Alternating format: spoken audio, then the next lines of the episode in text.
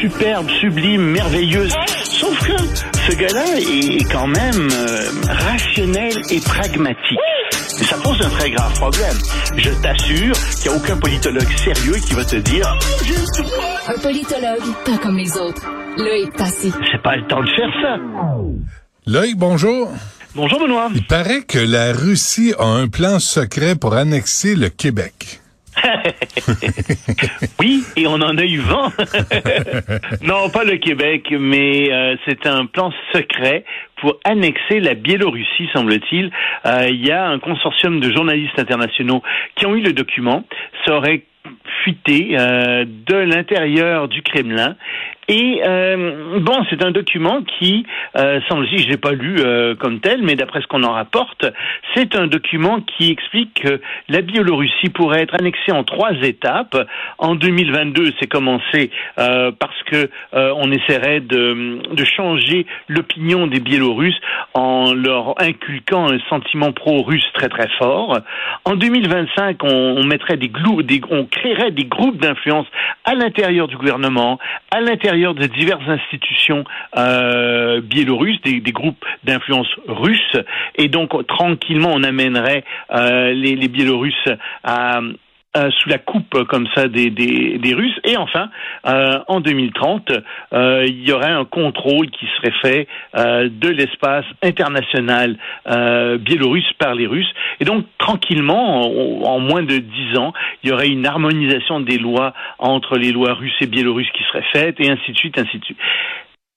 Je t'avoue que mon premier réflexe quand j'ai vu ça, c'est de me dire c'est un coup de propagande. C'est pas possible euh, que ça sorte en ce moment. On sait que les Biélorusses n'aiment pas leur gouvernement, Loukachenko. On sait que euh, Loukachenko a des relations difficiles avec Poutine, qui que quand même c'est Poutine, le président donc de la Biélorussie, qui a sauvé le président de la Biélorussie. Euh, et puis j'ai entendu Poutine aujourd'hui déclarer pour la première fois que la Russie devrait reprendre ses terres historiques. Hmm. Puis quand j'entends des terres historiques, ben moi, ça me fait penser à toutes sortes d'autres choses. Ça me fait penser à Hitler, euh, qui pense à son un espace de survie. Tu sais. Euh, ça me fait penser à la Chine, euh, qui pense, euh, qui dit aussi que la mer de Chine constitue des eaux historiques. Ça me fait penser que plein de pays pourraient parler de leurs eaux historiques ou de leurs terres historiques. Le Japon, par exemple, pourrait revendiquer une partie de l'Asie euh, du Sud-Est en disant ce sont des terres historiques. La France, bien entendu, en disant ben, ces terres napoléoniennes, c'était à nous. Euh, puis pourquoi pas la Louisiane et, quand la Russie dit ça, quand elle parle de ces terres historiques, euh, elle parle probablement aussi de l'Alaska, tant qu'à y être. Et donc, si tu veux, moi, ça m'a fait frissonner un peu et je me suis dit, oh là là, euh, il, est, il est capable de faire ça, Poutine. Il est capable de considérer que la Biélorussie constitue des terres historiques comme toutes les anciennes terres de euh, l'Union soviétique. Et il faut le rappeler parce que les gens plus jeunes ne le savent pas. Les peuples qui vivent dans ces pays de l'ancienne Union soviétique, euh, les Hongrois, euh, les Polonais, euh, les Lituaniens et ainsi de suite, sont des gens qui détestaient la Russie et les Russes, qui détestaient l'Union soviétique parce qu'ils vivaient sous un régime de terreur, qu'ils étaient appauvris par l'Union soviétique et ils veulent pas retourner à ça. Pas du tout, ils se sentent pas du tout russes. Mais la Russie voudrait remettre la main sur ces terres-là, d'après ce qu'a dit Poutine. Et ce qui m'inquiète, encore plus, c'est que Vladimir Poutine a dit ça, comme je disais tout à quand Wang Yi, euh, le chef de la diplomatie chinoise, était en visite à Moscou, Wang Yi qui est, allé en visite à Moscou euh, l'avant-veille de l'invasion euh, des Russes, de du premier anniversaire de l'invasion russe en Ukraine. Et comme je te disais tout à l'heure, les Chinois aussi ont ça dans leur soupe, euh, les terres historiques, sauf que ce sont des terres historiques chinoises. Donc j'aime pas du tout voir cette, cette convergence euh, de discours, d'autant plus qu'on a appris que Xi Jinping, le président chinois, allait probablement se rendre à Moscou au printemps, Hmm. donc d'ici quelques mois. On veut pas, on veut pas que ce soit des amis, hein, ces deux-là. Hein? On- Mais ils le sont de plus en plus amis. Ouais, deux dictateurs qui sont amis. Mais tu sais, on pense à Hitler et à Mussolini, euh, qui s'entendaient plus ou moins, mais qui étaient quand même euh, la- ensemble mais euh, dans pas- la même alliance. Mais c'est pas la même proportion, c'est pas la même ampleur. L- Non, c'est pas L'Italie la Chine. Chez, chez, absolument pas. Hmm. Et ni chez Xi Jinping, mais c'est quand même en Chine, c'est quand même un État qui devient un État totalitaire, et ça, oui, il y a une ressemblance. Euh, et en Russie, c'est pas encore un État totalitaire, c'est un État qui est plutôt autoritaire. Oh, ça sent bien. Et confiance. J'ai confiance. J'ai confiance. Ça sent bien. Voilà, bon. dont je vais parler, c'est dire, ben, on regarde ça et on, on, va voir ce qui va arriver avec tout ça. OK. Un mot sur euh, Israël.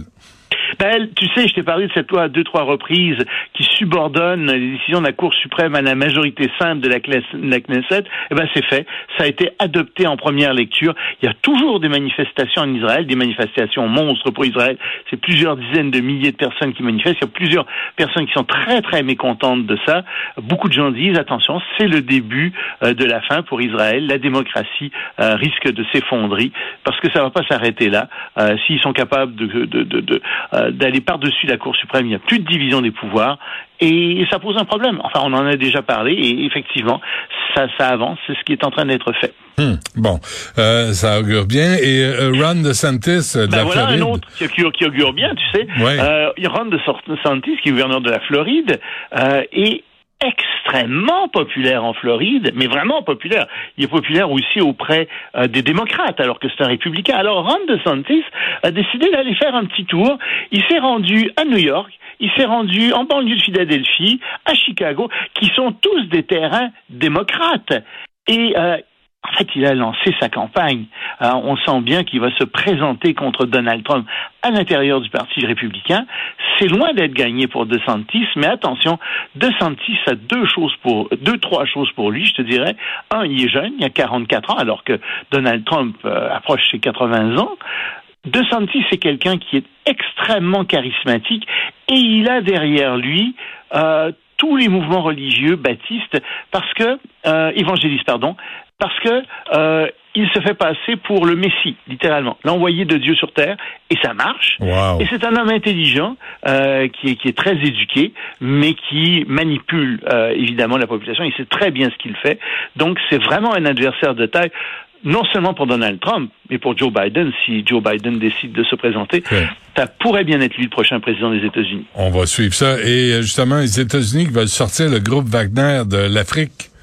Oui, ce groupe Wagner euh, qui, euh, qui est en Afrique, eh bien, on a appris que les États-Unis, en fait, avaient eu. Ah bon, on sait qu'il y a eu une grande conférence au mois de décembre entre des pays africains et les États-Unis, mais ce qu'on savait pas, c'est que les États-Unis ont dit à plusieurs pays africains, et entre autres au Centrafrique, euh, lâchez le groupe Wagner, expulsez le groupe Wagner, et nous allons vous aider.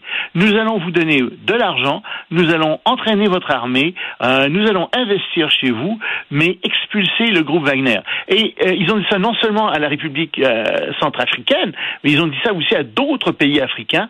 Et donc on voit ici qu'il y a vraiment euh, les, les États-Unis essaient de prendre le problème en main et essaient de sortir le groupe Wagner euh, de l'Afrique. Est-ce qu'ils vont réussir Ça, c'est une autre chose, évidemment. OK. Et rapidement, le prix des billets pour les Jeux olympiques de Paris? Ben, je ne sais pas si ça t'intéresse, euh, des billets, mais c'est cher c'est très, très, très cher. Il y a 10% des billets qui vont être mis en vente à 24 euros. Mais ça, c'est pour, c'est en haut, en haut, puis pour des, pour des, des, des, des, sports qui sont sans grand intérêt. 50% des billets, quand même, sont à moins de 50 euros.